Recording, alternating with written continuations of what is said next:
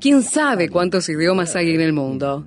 Todos ellos tienen sus códigos y símbolos y muchas veces con sentidos totalmente opuestos.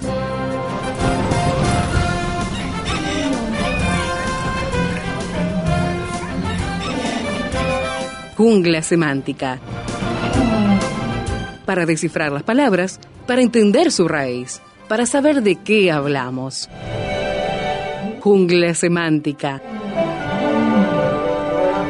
Nos lidera en esta expedición el profesor Héctor Leites.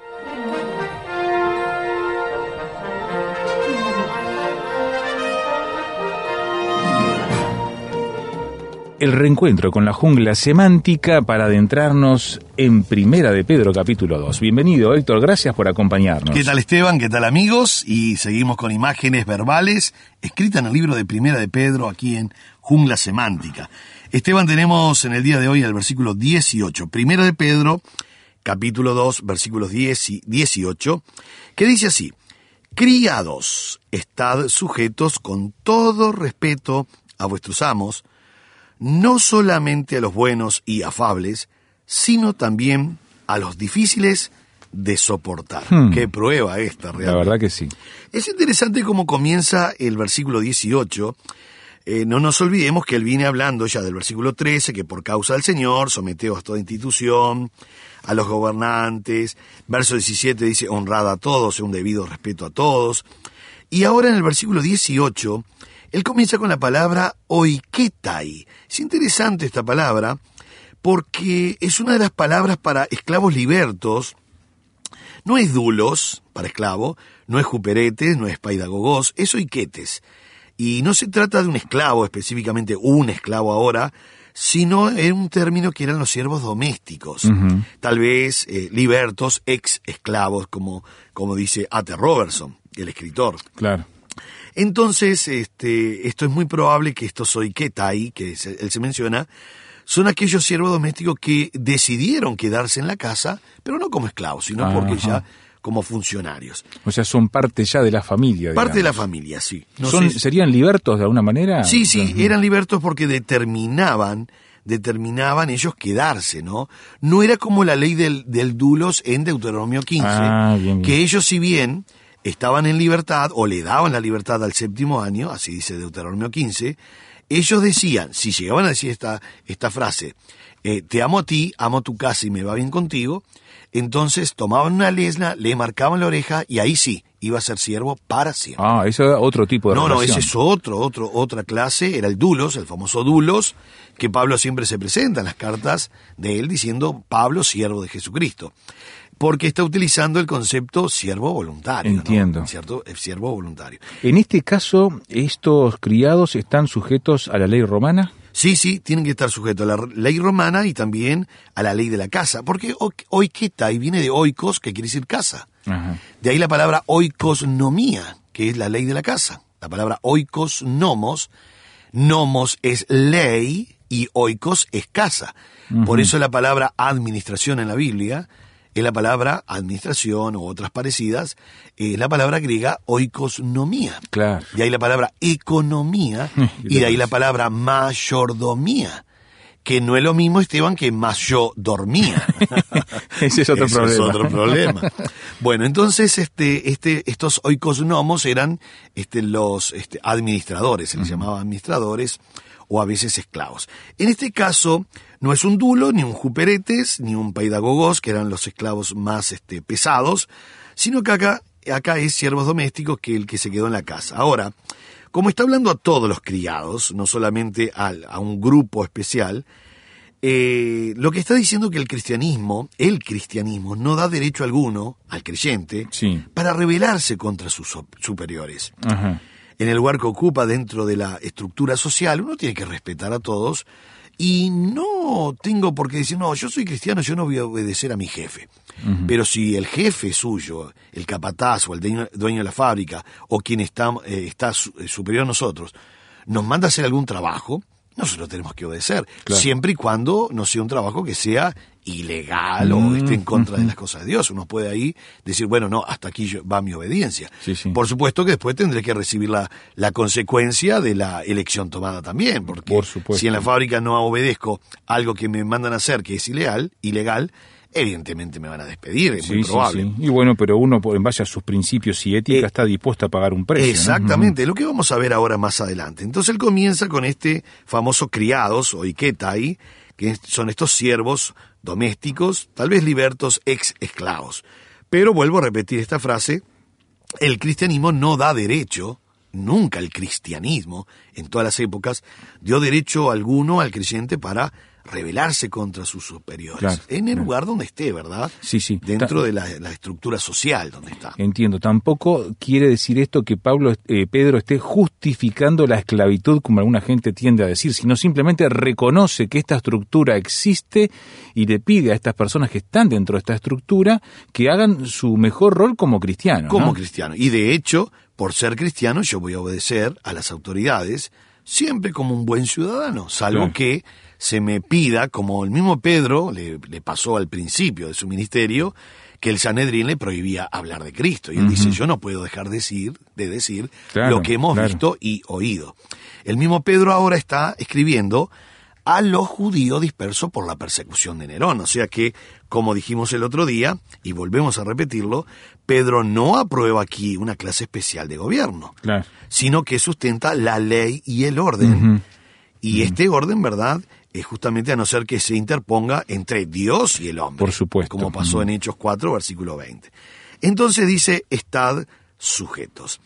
Este es un verbo que está en, en realidad es más fuerte que un, par- que un, que un imperativo, porque estad sujeto es siendo sujetados, o sea, es un participio presente pasivo. Y es interesante acá ahora, Esteban, la voz pasiva, porque en la voz pasiva el sujeto recibe la acción. Y para que el oyente recuerde un poco, solo recuerde un poco cómo se mueve la voz activa y pasiva y media, vamos a imaginar que en el español se habla mucho y se habla siempre la voz activa. Yo Sí, diría, sí. Juan predica el Evangelio. Nótese que Juan es el sujeto del verbo y es el que está este, ejecutando la acción. La Juan acción, es el que predica. Ahora, ¿qué predica? El Evangelio, ese sería un caso acusativo, complemento directo. Bien. Ahora, Juan es el que predica. Entonces, en el español diríamos Juan predica el Evangelio. Un norteamericano diría, traducido al español, el Evangelio es predicado por Juan. Entonces él utiliza la voz pasiva. voz pasiva, El sujeto ahora recibe la acción.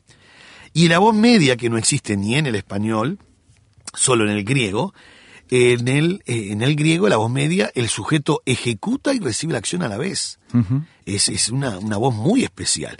En el español lo más parecido son los verbos reflexivos. Yo digo, eh, yo me peino o Ajá, yo me ajá. lavo.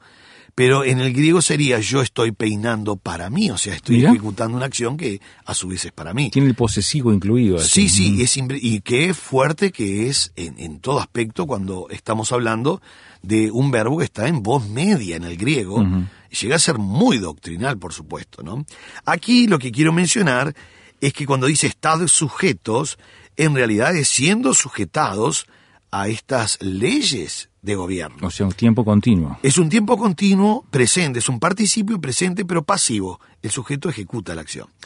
Ahora, yo recuerdo Pablo escribiendo a los Efesios, allí en capítulo 6, versículo 5, que dice, siervos, obedeced a vuestros amos terrenales con temor y temblor, con sencillez de vuestro corazón como a Cristo. Esto lo dice Pablo escribiendo a los Efesios Sí, sí. a la carta, eh, de, escribiendo la carta a los Efesios o al, al grupo de Éfeso, él les dice esto tan fuerte que es, eh, justamente en el capítulo 6, versículo 5.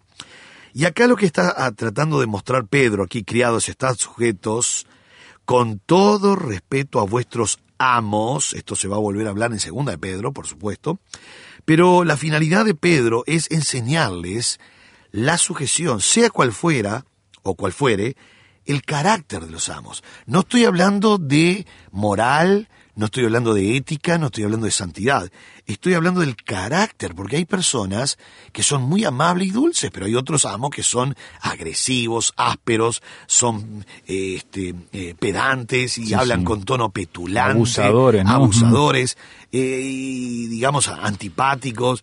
este, ¿Quién quiere trabajar para alguien así, no? Claro, no, no, realmente uno... eh, En la está- primera de cambio uno se va de ese trabajo. Claro, puede, porque uno sí. está siendo presionado inclusive por el tono de voz de este hombre y no, no nadie tiene por qué soportar Eh. esto. Pero lo que está tratando de enseñar Pedro, no nos olvidemos, y la finalidad es enseñarle sujeción sea cual fuere el carácter de los amos. Una de las razones que había mencionado era el versículo 13, que justamente decía por causa del Señor. Por causa del Señor someteos a toda institución humana. Y cuando dice el versículo 13, que ya lo habíamos estudiado, por causa, yo siempre digo, es la mejor razón y suficiente razón para que el cristiano no sea anarquista y rebelde de las autoridades. Claro, ¿Por qué? claro. Porque el Señor Jesús nos enseñó que Él también estuvo sujeto a las autoridades. Pero cuando se, eh, se metían con la ley de Dios, Claro. entonces Él decía, bueno, señores, esto no, no, no, no va. No, no, en el va. principio no fue así y esto no es lo que Dios determina. ¿eh? Exactamente. Entonces, una de las razones es lo que dice justamente eh, el mismo escritor Pedro en el verso 13, por causa del Señor. Si el Señor estuvo claro. sujeto a las autoridades, bueno, yo también. Sí, sí. No se refiere, Esteban, a un miedo servil. No. Se refiere simplemente a un respeto. Yo no tengo por qué ser servil. Yo siempre digo, y una de las características de los uruguayos es que justamente somos serviciales, pero no serviles. Claro. Hay una gran diferencia entre ser un servil y un servicial. Una de las características que marca el pueblo uruguayo justamente es que somos serviciales. Eh, eh, tú eres servicial, yo trato de ser servicial, entonces uno dice, pero y, y el vecino también trata de colaborar, pero eso no indica que es un esclavo mío y yo soy esclavo de otros, no somos serviles. Ahora, eh, justamente él dice, estad sujetos, ¿verdad? Eh, vuelvo, de- vuelvo a repetir, es más fuerte que un imperativo, porque es un participio presente, o sea, siendo continuamente sujetados a esto, ¿verdad? Es muy importante. Y enseguida dice algo muy lindo, ¿no? Que es no solamente. Es interesante esto, en el, en el griego tiene fuerza.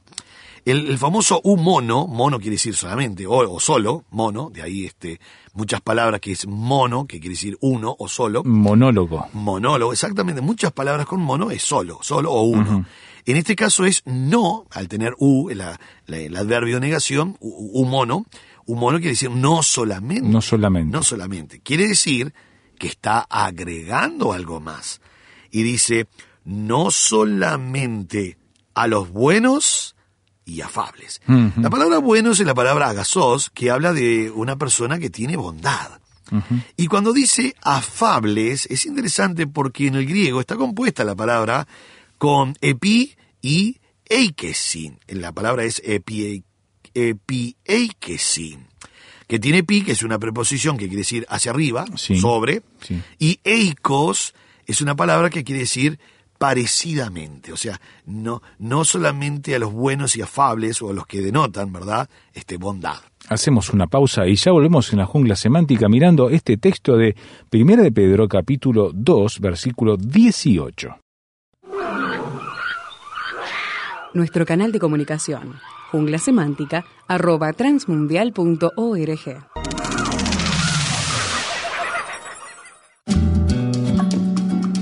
Para conocer más acerca del proyecto ANA y Mujeres de Esperanza, visítanos en nuestra página www.proyectoana.org. Allí encontrarás noticias, testimonios, poemas y artículos de interés para nosotras las mujeres. Visítanos.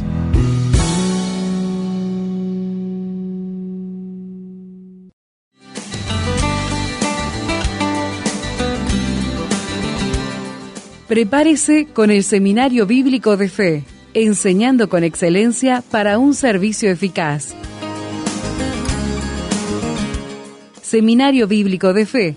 Por informes, llame al 2 902 9089 2 902 9089.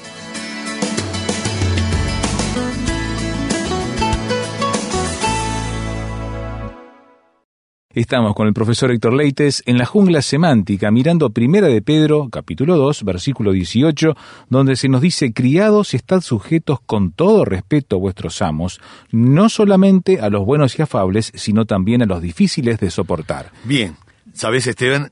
Casi que no nos gusta esta palabra no solamente, porque me está diciendo que no solamente a los buenos y afables, quiere decir que va a haber otros grupos de carácter agresivos o diferentes No, que también tengo que estar siendo sujetados porque es un participio. Eh, decíamos que la palabra afables es la palabra eh, buenos o agazos, agazos quiere Sí, decir sí, alguien sí. que hace lo bueno, lo agradable. Y afables es una palabra compuesta que es epieikesin, Ujú. que es epi hacia arriba y eikos que es algo que es parecidamente. Entonces, ¿qué es lo que está diciendo? Denota algo que está adecuado, ajustado. De ahí que podemos decir a alguien que es afable en el sentido equitativo, justo, moderado, paciente, ¿verdad? Eh, no insistente en, la letra de algunas cosas, entonces uno dice, qué buena palabra, ¿no? Porque denota algo que es interesante. Y Pedro aquí lo, pone esta palabra, epieikesin, que trata de expresar aquella consideración humana y razonable de los hechos de, de- de un caso, ¿no? Entonces, una persona afable es una persona que razona, expresa correctamente, tiene consideración, una consideración humana y razonable de los hechos de un caso, de algo que, que pasó en el momento. Y es muy interesante, no solamente a los, a los buenos y afables, eh, habla de... eh, La palabra también tiene una fuerza muy, muy interesante de la palabra gentileza, ¿no? Gentileza. Gentileza, sí, sí, sí. Eh, a veces en, Pablo le escribe a los filipenses, allí en Filipenses capítulo 4, dice vuestra gentileza, y esa es la palabra epieikesin, ¿verdad? Vuestra gentileza sea conocido de todos los hombres. El Señor está De cerca. todos los hombres. De todos los hombres. Eso Filipenses 4.5, cuando Pablo dice, vuestra gentileza sea conocida de todos los hombres. O sea, esa, ese concepto de afable, esa gentileza, es una palabra profunda, la utilizó Pablo en Filipenses. También la utiliza Pablo allí con, con la palabra, ah, se va a traducir como amable en 1 Timoteo 3.3, que dice, no dado al vino, no pendenciero, no codicioso de ganancias deshonestas, sino amable, amable, mirá. apacible, Apacible. no avaro, esa palabra amable, es afable, habla de la gentileza, habla de una expresión de consideración humana, razonable ante un hecho, un caso, una palabra muy profunda, muy linda, muy linda, Y, que- y- una característica que qué bien que le hace a todo el ser humano cuando la aprende a vivir en su carácter, ¿no? Sí, exactamente. ¿Y qué, qué testimonio es hacia afuera? Soy un convencido, Esteban, de que la primera prédica del cristiano en la mañana es una amabilidad, una sonrisa al vecino, es ser cortés, amable, eh, es tener ética, roce social. Esa es la primera prédica. Sí. Sin duda, eh, y, y- y- lo enseño y lo predico, y trato de vivirlo todos los días. Predicar, predicar y predicar. Y cuando sean necesarias, utilicemos las palabras. Bien. Solo cuando sea necesario, cuando sea necesario. que va a ser necesario en un momento Sí, sí, determinado, colocar eh, versículos, Juan 3.16, Romanos 5 y, y cientos de versículos. Pero la primera prédica es lo amable, la gentileza, eh, lo, lo, lo afable que está mencionando Pablo en estos versículos de Filipenses 4, Timoteo. Y afable habla de la relación con las personas siempre. Na- Nadie es afable con un, con un perro o un gato, ¿verdad? Eh, sino que está eh, relacionado a la humano, consideración sí. humana. Mm. Sí, porque eh, si yo tengo que definir o lograr una etimología, tiene epi, tiene eikos, entonces expresa aquella consideración humana y razonable de los hechos en cuestión. Y es una, una gentileza, una amabilidad. Eh, acá en Pedro habla de afable en relación con las personas, de buen carácter, y me dice justamente, no, solo, no solamente con los buenos y afables. o Con sea, esto es bárbaro, sí, es fácil. Claro, porque si el dueño de la fábrica, el capataz, el jefe, es afable, quiere decir que tiene consideración, Sí, sí. que tiene gentileza, que es amable, que es cortés, que es justo, moderado, paciente. Y uno dice, ¿dónde vamos a encontrar un jefe así hoy? es difícil hoy, ¿no? Es Dicen difícil. algunos. Yo, yo tengo un jefe que es así, que se llama mi Señor Jesucristo. Ajá, y sí, es el mejor de es todos. el mejor de todos. Bueno, ahora, seguimos. Pero también a, a los que no son así, hay que saber llevarlos. Por eso ahora va a colocar una conjunción adversativa de la más fuerte, porque no, dice no solamente los buenos y afables, sino colocó de todas las conjunciones adversativas, colocó la más fuerte. La más fuerte. Sí, para, eh, se llama Alá, Alá se llama, ¿verdad? Alá. Y esa conjunción Alá, que es la más fuerte, eh, es por causa del contraste, sino que ahora va a decir, sino también, también, eh, juntamente, también, a los difíciles, ay, ay, ay, de soportar. Y quiero finalizar con esta palabra, Esteban, Sí, porque sí. la palabra difícil de soportar es una sola en el griego. Ah, mira, Es la palabra scoliosis, qué interesante. es la misma palabra en medicina. Sí, para la enfermedad de, de la columna. Claro, eh, eh, la, escoliosis es una desviación lateral de la columna vertebral. Que, que- que se, se habla de que puede tratarse con gimnasia, natación. Sí, sí. Bueno, la palabra griega es, eh, la raíz es escoliois, escoliois. De ahí sale la palabra escoliosis. Eh, y uno dice, pero ¿qué dice en el griego? ¿Difícil de soportar? Sí, los que son torcidos de mente. Pa, ya no la mirá, columna vertebral. mirá, demente. Sí, sí, sí. Los torcidos mentalmente. Ahora, no está hablando los que son, este, los que tienen problemas psiquiátricos, ¿eh? No, no entiendo. Sino que son difíciles de soportar. Tiene un sistema de pensamiento complejo. Claro, sí, sí, sí. Eh, eh, ¿Cuántos de nosotros conocemos personas escoliosis? Pero no por causa de que tienen problemas en su columna vertebral, sino porque realmente son complicados. Eh, hay dos verbos para, realmente hay dos verbos para eh, hablar de algo difícil de soportar. Eh, uno es estrebo y el otro es di- di- di- diatrefo.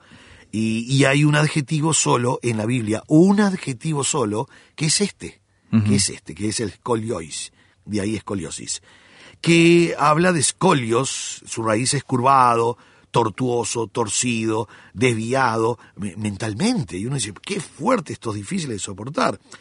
Eh, se usa en Lucas 3, eh, cuando habla de todo valle se rellenará y bajará el monte, Ah, bien, bien. el collado. Los caminos torcidos serán enderezados. Esa palabra camino torcidos es la palabra esta, este adjetivo. También se utiliza, bueno, metafóricamente, acá se está utilizando, por supuesto, se habla también de los tiranos. En Hechos 2, cua- eh, 2.40 dice, con otras muchas palabras testificaba y les exhortaba diciendo, sed salvo de esta perversa generación. Y ahí aparece la palabra escoliosis, esta generación torcida. Ahora, Esteban, eh, quiero finalizar con esto justamente. La prueba de obediencia viene precisamente con respecto a este grupo de personas. Porque es muy fácil ser obediente con aquel que es amable, dulce, tierno, con gentileza, con, con moderado, con paciencia. Es muy fácil realmente obedecer así. Ahora, ¿qué pasa si mi jefe no es así? Entonces, la prueba de obediencia viene precisamente con respecto a este grupo de personas. Acá es donde radica realmente si uno está realmente obedeciendo la palabra de Dios. Por eso, querido amigo, que en este día podamos ser, eh, estar sujetos, con todo respeto, a los amos, a los jefes, no solamente a los buenos, afables, sino también a los difíciles de soportar. soportar. Y si podemos hacerlo, estamos pasando la prueba que realmente es la de la obediencia. Que Dios le bendiga ricamente y que podamos seguir obedeciendo a nuestro Señor Jesucristo.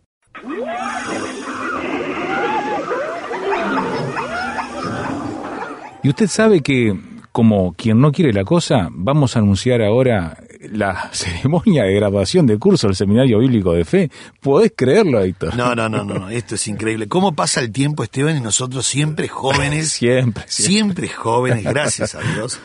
Bueno, realmente eh, es, es increíble cómo pasa el tiempo. Ya va a ser un año que estuviste este, Es verdad, en la tocó, fiesta de los, sí. de los 30 años del Que seminario. estuvo precioso, sí. Realmente vamos a tener la clausura y graduación, porque tenemos la clausura del año y la graduación de los alumnos de básico, tenemos este, la graduación de griego de varios grupos, de ministerial, que son también, eh, ¿sabes, Esteban, que el ministerial, el que termina el ministerial, por lo general ya está terminando los siete años del seminario? ¿Ya? cuatro del básico, más tres del ministerial, más algunos que están haciendo griego y están haciendo otras materias también. Sí. Así que vamos a tener clausura y graduación. ¿Cuándo? Viernes 30 de diciembre si Dios quiere, vamos a estar este día, viernes 30 de diciembre, eh, 19.30 horas, vamos a estar con la clausura y graduación del Seminario Bíblico de Fe aquí en Uruguay.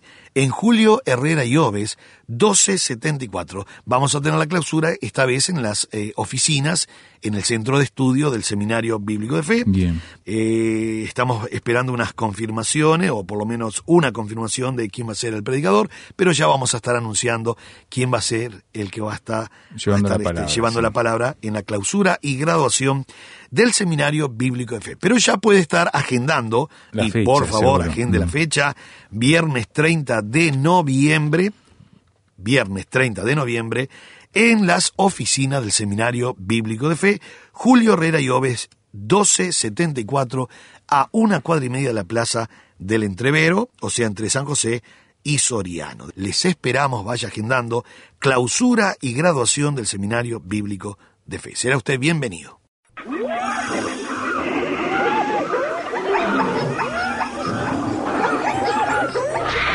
Hoy termina esta etapa de la expedición, pero lo esperamos en el próximo programa para adentrarnos en la jungla semántica. Jungla semántica es una producción del Seminario Bíblico de Fe y Radio Transmundial. Jungla semántica.